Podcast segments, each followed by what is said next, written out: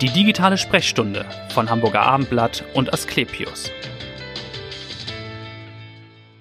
Herzlich willkommen zu einer neuen Folge der digitalen Sprechstunde, dem Podcast von Hamburger Abendblatt und Asklepios. Mein Name ist Vanessa Seifert und heute wollen wir uns beschäftigen mit einer unterschätzten Erkrankung, die allerdings drastische Folgen haben kann. Die Kernfrage ist ein bisschen, kann Abnehmen falsch? Kann Abnehmen schlecht sein? Und die Antwort ist ja, denn ungewollter Gewichtsverlust kann ein Hinweis sein auf eine schwere Erkrankung, wie beispielsweise Krebs. Es kann auch die Folge sein einer Therapie, beispielsweise einer Chemotherapie. Und schon jetzt führt diese Mangelernährung dazu, dass ein Viertel der Krebspatienten in Deutschland gar nicht an ihrer Grunderkrankung, also an Krebs, versterben, sondern an den Folgen körperlicher Auszehrung. 50.000 Menschen betrifft das derzeit in Deutschland. Wie lässt sich all das verhindern? Über das wollen wir heute sprechen in dieser neuen Folge. Und ich freue mich auf Dr. Ulrich Frank Pape. Er ist Chefarzt für Innere Medizin und Gastroenterologie an der Asklepios Klinik St. Georg. Herzlich willkommen. Ja, vielen Dank. Guten Morgen. Schön, dass Sie da sind. Ja, in der Vorbereitung auf diese Sendung oder als ich das Thema zum ersten Mal hörte, habe ich gedacht, äh, Mangelernährung, krankheitsbedingte Mangelernährung. Wie kann es das denn geben in einem Industrieland wie Deutschland mit Krankenhäusern der Maximalversorgung? Fragezeichen. Ja, man stutzt, glaube ich, erstmal, wenn man denkt, Mangelernährung oder Unterernährung, wie wir es aus den Dritte Weltländern kennen oder Schwellenländern vielleicht noch kennen, das gibt's bei uns nicht. Das ist auch bei uns sicherlich die extreme Ausnahme, aber die krankheitsbedingte Mangelernährung, die ist eben gar nicht so selten, wie Sie schon angedeutet haben. Und ähm, das hat etwas damit zu tun, dass Krankheiten, chronische Krankheiten, schwere Krankheiten den Stoffwechsel auf einen Raubmodus sozusagen umschalten mhm. und dann dem Körper die Reserven entziehen, die er in mehr oder minder großem Umfang vorher angelegt hat. Das ist fast schon die Antwort auf die Frage, was verstehen Sie als Mediziner unter Mangelernährung? Unter Mangelernährung verstehen wir als Mediziner, ähm, dass diese, das assoziiert mit einer Erkrankung, in der Regel einer chronischen, das kann aber auch bei akuten Erkrankungen vorkommen, ähm, ein Gewichtsverlust auftritt, ein ungewollter Ver mhm. Gewichtsverlust, der ähm, in direktem Zusammenhang mit der Verbrauchssituation, Katabolie nennen wir diesen Stoffwechselstatus, ähm, der durch die Krankheit bedingt ist, auftritt. Und wie kommt es, dass dieses Phänomen, wie ich in der Anmoderation sagte, doch relativ unbekannt ist? Woran liegt das? Mangelt es da an Aufklärung? Dafür gibt es sicherlich mehrere Gründe. Ein Grund ist, dass wahrscheinlich relativ viele Betroffene in unserem Kulturkreis erstmal immer ganz froh sind und positiv auf Gewichtsverlust reagieren, mhm. weil wir alle natürlich gewisse Reserven oder viele Reserven mitbringen. Ja. Und ähm, das dann erstmal positiv wahrgenommen wird. Das ist aber nicht positiv, weil es nicht auf einen äh, gesunden Stoffwechselbalance hinweist, sondern auf eine krankhafte Störung des Stoffwechsels.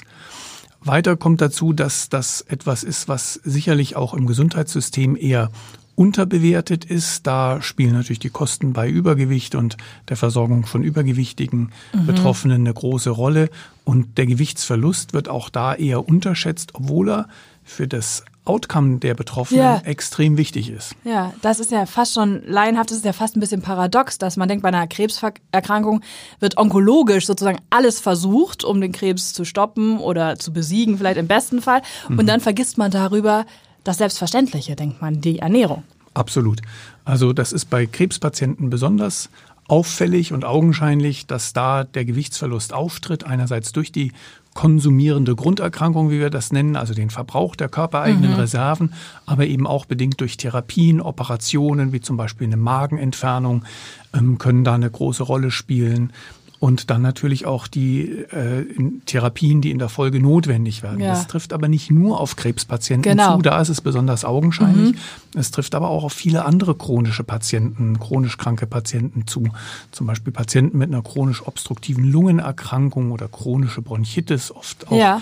etwas verkürzt bezeichnet. Mhm. Ähm, kann das betreffen auch Patienten mit einer chronischen schweren Herzinsuffizienz, genau. die vielleicht früher mal übergewichtig waren, die dann aber unter der eingeschränkten Herzfunktion Herzfunktion Gewicht verlieren und damit anfälliger werden für alle Komplikationen und auch für ein vorzeitiges Versterben.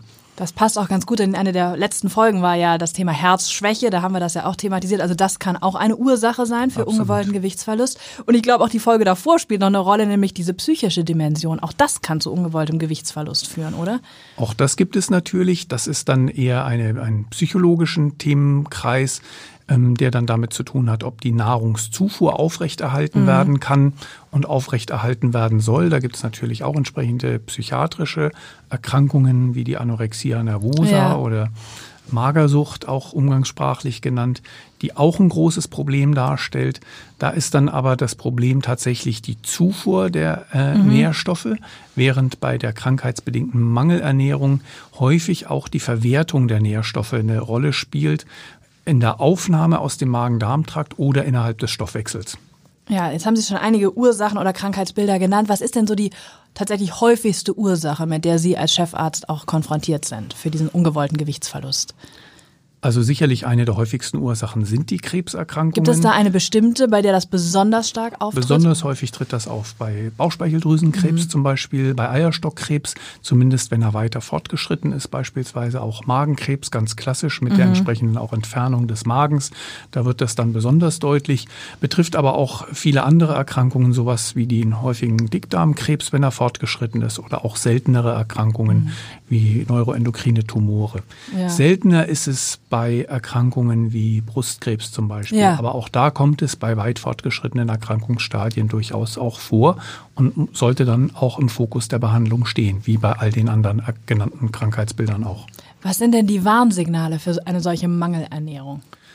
Also primär ist es in der Regel der ungewollte Gewichtsverlust. Mhm wenn wir darüber gesprochen haben, kann Abnehmen falsch sein, dann ist es eben auch manchmal so, dass die sagen, endlich hat die Diät geklappt. Ja, ja. Und wenn ein Patient schon berichtet, ja, endlich hat die Diät geklappt, warum weiß ich nicht? Mhm. Früher habe ich es nie hinbekommen, dann werde ich hellhörig. Und ja. ähm, dann muss man nachfragen, gibt es denn dafür vielleicht einen äh, Hintergrund, der das äh, erklärt und den wir gar nicht so wünschen mhm. im Interesse des Patienten oder der Betroffenen. Ähm, also das ist so eine so eine typisches Merkmal, dass das Gewicht, äh, dass das Gewicht einfach abnimmt. Das ist ja Wo auch das, man an den Essgewohnheiten nichts verändert hat. Im Prinzip. Genau. Mhm. Dann kommt aber eben dazu, dass vielleicht Appetit nachlässt, zum Beispiel im Rahmen von Therapien, Chemotherapien ja. sind da Klassiker, aber viele andere Medikamente können das auch machen. Mhm. Und ähm, dann ist es eben wichtig, mit dem behandelnden Arzt das auch zu besprechen, dass man irgendwie das Gefühl hat, dass der Appetit nachlässt ähm, dazu kommt dann, dass der Körper auch natürlich die fehlenden Stoffwechselbausteine, die er aus der Nahrung nicht mehr zur Verfügung hat oder die er zu schnell verbrennt, dass er die aus den eigenen Reserven holt. Und das sind eben nicht nur die Fettreserven, sondern sind ganz wichtigerweise Muskelreserven. Muskeleiweiß mhm. ist eine der wichtigsten Bausteinressourcen, die unser Organismus zur Verfügung hat, quasi ja. der Steinbruch für den Stoffwechsel. Und ähm, dort holt sich der Körper das her und dann lässt die Muskelkraft nach, dann mhm. fängt Müdigkeit an, dann lässt ähm, die Leistungsfähigkeit ja. nach, dann nimmt auch die Aktivitäten äh, ab und dann mit der abnehmenden Aktivität fehlen dann auch wieder die Stimuli, das wieder aufzubauen. Ja. Und dann gerät man in eine solche Abwärtsspirale. Und ein Teufelskreis sein, ne, mit Absolut. vielen äh, weiteren Nebenwirkungen. Wenn man jetzt auf das Gewicht guckt, kann man denn sagen, oh, da wird es gefährlich bei einer Gewichtsabnahme von so und so viel Kilo innerhalb einer sehr kurzen Zeit oder Stichwort Body Mass Index wird ja auch wieder dann immer wieder angeführt. Ja, der Body Mass Index ist ja ein bisschen zwiespältig mhm. bewertet in der Ernährung Ernährungsmedizin zumindest. Ähm, aber der absolute Gewichtsverlust, ähm, der spielt natürlich eine große Rolle. Und wenn der Gewichtsverlust in den letzten drei Monaten ungewollt und krankheitsassoziiert größer als fünf Prozent des Ausgangsgewichts Aha, mhm. beträgt oder größer zehn Prozent in den letzten sechs Monaten, dann ist das ein Alarmzeichen. Ja. Gehört eben der ungewollte Gewichtsverlust dazu und natürlich eine gewisse Krankheitsassoziation, aber manchmal ist die ja erstmal noch gar nicht so offensichtlich Richtig. für die Betroffenen und auch manchmal für die Ärzte nicht. Genau, das heißt aber auch als Angehöriger, wenn ich das beobachte, dann ist es schon Zeit, den Arzt aufzusuchen. Absolut, absolut. Und dann muss man auch mal den Angehörigen oder Lieben unter den Arm nehmen oder die Liebe und sagen, so, wir gehen jetzt mal ja. zum Hausarzt und besprechen das mit ihm. Genau.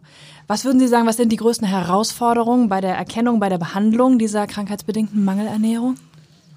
Bei der Erkennung, glaube ich, ist ganz wichtig, einfach wach dafür, das mhm. zu sein für das Problem und das dann auch entsprechend ernst zu nehmen und eine entsprechende Diagnostik auf den Weg zu bringen. Und das ist manchmal schwierig. Wie weit geht man mit der Diagnostik? Wie viele Ressourcen im Gesundheitswesen nimmt man in Anspruch? Aber es gibt ja auch viele Vorsorgeleistungen, die man dann in dem Kontext durchaus sinnstiftend auch äh, einsetzen kann zum Wohl der Patienten, ob es jetzt die gynäkologische Vorsorge ja. ist, die Vorsorge Darmspiegelung, die urologische Vorsorge. Da gibt es ja viele Möglichkeiten, mhm. äh, so typische Verdächtige wie eben Krebserkrankungen in den entsprechenden frühzeitig. Organen frühzeitig zu erkennen. Mhm. Ansonsten muss man das dann eben auch in, Abs äh, in Absprache mit dem in der Regel Hausarzt, der ja. oder der Hausärztin, die die Patienten als erstes sieht, dann etwas strukturieren und sagen, na, man guckt, warum das so ist. Gibt es eine Verdauungsstörung? Gibt mhm. es zum Beispiel Stuhlgangsveränderungen, die darauf hindeuten können, dass es eben ein, ein Problem im Verdauungstrakt ist? Oder gibt es eben Stoffwechselstörungen? Gibt es unerklärtes Fieber, unerklärten Nachtschweiß, der dann eben darauf hindeuten könnte, dass äh, da eine chronische Erkrankung mit einem erhöhten Stoffwechselumsatz zugrunde liegt. Mhm.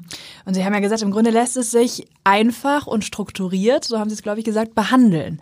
Was heißt das konkret? Wie würde man das behandeln? Neben der Abklärung der Ursachen ja. ist es, glaube ich, ganz entscheidend, dass die Patienten eine, eine äh, strukturierte Ernährungsberatung erhalten. Ja. Das heißt, dass gefragt wird, wie essen wir, mhm. was essen wir, wie häufig essen wir, wie ist das Trinkverhalten, das damit assoziiert ist, wie ist der Appetit. Und gibt es Störfaktoren, die darauf Einfluss nehmen können? Ja. An den Essgewohnheiten oder zum Beispiel die schon erwähnten Medikamente, die eben gar nicht so selten sind. Wir Ärzte sind da sozusagen Beeinflusser im negativen Sinn manchmal, obwohl wir natürlich das Positive wünschen für unsere mhm. Patienten. Also die Ernährungsberatung steht am Anfang und bei der Ernährungsberatung ist es ganz entscheidend, dass die Patienten in der Regel nicht da alleine hingehen. Denn vier Ohren hören mehr als zwei. Ja. Und nicht selten ist es ja so, dass der Betroffene vielleicht gar nicht der Hauptverantwortliche äh, ist in dem Familienkreis für die Ernährung, mhm. für das Kochen, für das Einkaufen. Ja, ja. Ähm, das ist ganz geschlechtsunabhängig. Das ist manchmal auch sehr aufgeteilt, ganz charmant. Der aber Mann ganz sagt, oft auch noch ganz traditionell. Sagt der Mann, aber meine Frau kocht und umgekehrt. Ja, ja. Und äh, manchmal liest es in einer Hand, manchmal ist es auch ganz unterschiedlich mhm. und bunt gemischt. Und ähm, auch manchmal spielen die Kinder eine Rolle, wichtig, gerade ähm, wenn die äh, äh, Sprache, Sprachbarriere vorhanden ist, dass dann die Kinder, äh, die das gut kommunizieren können, ja. mitkommen. Manchmal verstehen wir im Gesundheitssystem, die Healthcare Professionals, auch nicht komplett den Hintergrund mhm. und brauchen da ein bisschen Unterstützung, um das besser zu verstehen, damit man dann gemeinsam das richtige Ziel erreichen kann. Ja, das heißt, würde es einen richtigen Ernährungsplan geben? Absolut, ja. das wäre die Konsequenz, mhm. Ähm, dass der Ernährungsberater oder die Ernährungsberaterin mit den Patienten und gegebenenfalls den Angehörigen einen Ernährungsplan erstellt ähm, auf der Grundlage der Ernährungsanamnese, also dessen, was er herausgefunden hat. Was also und, sozusagen fehlt oder bisher. Ne? Genau, mhm. was bisher fehlt und dessen, was eben auch als Bedarf errechnet wird. Mhm. Und der Bedarf kann sich ja ändern. Wir wissen alle, dass der generelle Kalorienbedarf dann ab dem 30. Lebensjahr so langsam etwas abnimmt mhm. und ähm, die Ernährungsumstellung dann manchmal gar nicht so gut klappt, wie man sich das vorstellt. Das ist aber das Problem eher mit, das dann zum, Überge zum Übergewicht genau, führt. in die andere Richtung. Aber ja. ähm, und es zeigt, wie wichtig die Ernährungsgewohnheiten sind und wie wichtig die Anpassung an den Körperbedarf ist. Und bei der Krankheits- assoziierten mhm. Mangelernährung ist es eben wichtig, dann eventuell auch den Ernährungsbedarf nach oben zu regulieren. Ah ja, ich habe jetzt gelesen bei der Recherche für diese Sendung, dass eine Frau eines Krebspatienten sagte, jetzt isst der jeden Tag Matthias. Früher mochte der gar keinen Fisch, jetzt isst der jeden Tag Matthias. Was soll ich machen? Ist das schlecht? Und ein Kollege äh, schrieb dann in diesem Forum, das ist in Ordnung, Hauptsache er isst. Ist das so? Absolut. Also auch das ist meine pragmatische Einstellung dazu, mhm. wenn im, im direkten Patientengespräch das ist vielleicht gar nicht so unähnlich auch der Situation wie bei der Schwangerschaft. Da ist auch wichtig, dass gegessen wird und mhm. da muss man eben auch mal nicht äh, jedes Nahrungsmittel umdrehen, ob es denn sonst auch so konsumiert ja. wird. Wichtig ist, dass gegessen wird. Es kann aber auch sein, dass ähm, äh, bestimmte Nahrungsmittel zu kurz kommen oder zum Beispiel aufgrund von Operationen auch nicht mehr so gut vom Körper aufgenommen werden. Mhm. Das nennen wir dann selektive Nährstoffmängel. Die gibt es zum Beispiel ganz klassisch nach einer Magenentfernung für Vitamin B12 oder Eisen mhm. oder auch nach einer Entfernung des unteren Dünndarms für Vitamin B12 ähm, wieder. Also da gibt es verschiedene solche Probleme, ja. die auch vom Arzt gezielt adressiert werden müssen.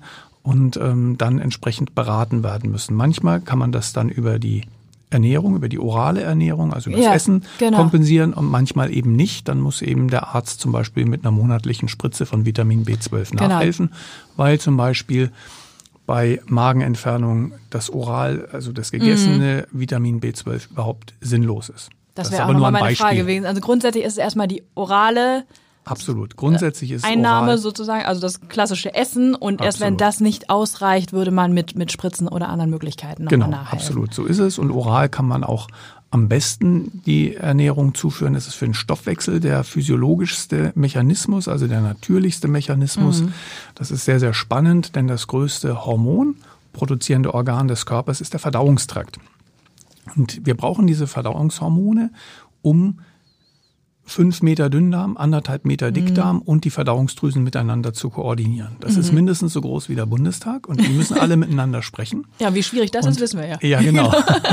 und dafür gibt es diese Hormone. Und diese Hormone werden natürlich nur freigesetzt, stimuliert und auch angepasst, wenn das Essen über den Verdauungstrakt zugeführt wird.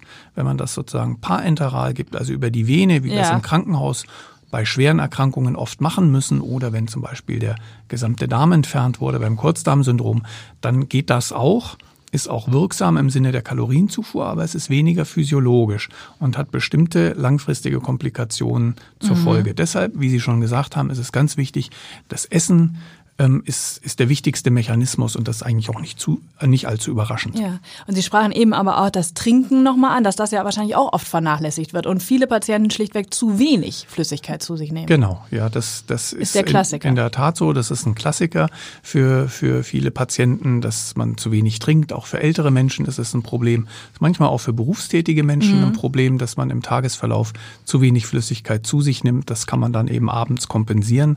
Darauf muss geachtet werden. Wie das ist die ja eine Faustregel gute nochmal? Also- Faustregel ist ja anderthalb bis zwei Liter am Tag. Mhm. Das muss manchmal angepasst werden. Es gibt Zustände, Krankheitszustände, wo man sagt, jetzt mal ein bis anderthalb Liter und es gibt auch mal welche, wo man sagt, naja, zweieinhalb Liter ist auch in Ordnung. Mhm. Ähm, größer als drei Liter ist eigentlich fast nie angesagt, es sei denn, man ist jetzt gerade einen Marathon bei 40 Grad Außentemperatur gelaufen. Das Kommt trifft aber für vor. die wenigsten zu. Genau so ist es. Ein Kollege sagte von Ihnen nochmal zu dem ganzen Themenkomplex, es geht uns gar nicht darum, Leben zu verlängern, sondern die Verkürzung zu verhindern. Absolut. Das ist wahrscheinlich was Absolut. ganz gut Bei den onkologischen Patienten, Krebspatienten, wie Sie schon gesagt haben, sterben bis zu einem Viertel der Patienten, je nach Krebserkrankung, sterben tatsächlich gar nicht unmittelbar an Krebsorganfolgen, sondern an der Unterernährung und Mangelernährung, die dann auftritt im Verlauf der Erkrankung und die nicht entsprechend aufgefangen werden kann von den Betroffenen und manchmal eben auch von den Familien, die sie begleiten. Ähm, Von daher ist das ganz, ganz wichtig, gilt aber auch für andere Erkrankungen. Mangelernährung führt definitiv zu einer Verschlechterung des langfristigen Behandlungsergebnisses, auch bei nicht malignen Erkrankungen. Wir haben das auch in großen Untersuchungen gesehen an Magen-Darm-Patienten, Ja. aber eben auch an Lungenpatienten, an Herzpatienten, dass die Prognose, wie wir das nennen, also das Langzeitüberleben bei den Betroffenen verschlechtert ist, wenn man das über zehn Jahre verfolgt, ist das bei einer manifesten Mangelernährung in der Regel um die Hälfte ungünstiger.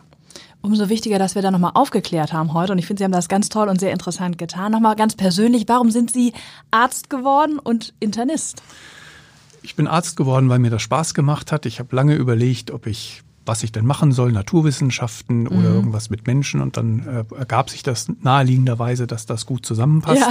Und ähm, von daher hat das den Weg da hineingeführt. Und Internist bin ich geworden und Gastroenterologe, weil ich gemerkt habe, die Komplexität dieser Lebens- und Überlebensvorgänge, die macht mir Spaß. Das ist spannend. Gastroenterologe bin ich geworden, weil ich auch ein bisschen gerne, ich sag manchmal auch im Dreck oder im Sandkasten spiele, weil das gehört dazu, einfach auch das Leben anzufassen. Und ähm, damit kann man auch was erreichen und die Berührungsängste und die auch manchmal Sprechängste über entsprechende Probleme ähm, gut überkommen und überwinden und dann macht das Spaß. Und seit wann beschäftigen Sie sich stark mit diesem Thema krankheitsbedingte Mangelernährung? Das ist schon ein paar Jahre der Fall. Ja. Ich habe angefangen während meiner Weiterbildungszeit an der Berliner Charité, mich mit Patienten zu befassen, denen große Teile des Dünn- und Dickdarms entfernt worden sind, also das vorhin kurz angesprochene Kurzdarmsyndrom mit dieser künstlichen parenteralen Ernährung.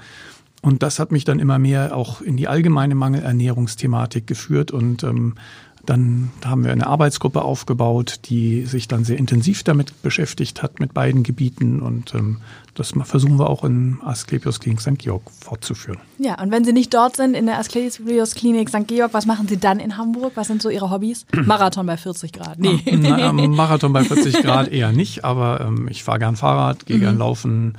Ähm, ich gehe auch gerne mal in die Elbphilharmonie. Ja. Und ähm, Rudern ist eine neue Option, die mir hier in Hamburg ah. aufgetan worden ist auf der Alster. Das ist schon auch von St. Georg aus gar nicht so fernliegend. Nee, das stimmt. Nur man hört es gar nicht, Sie sind ja gebürtiger Franke, habe ich gelesen.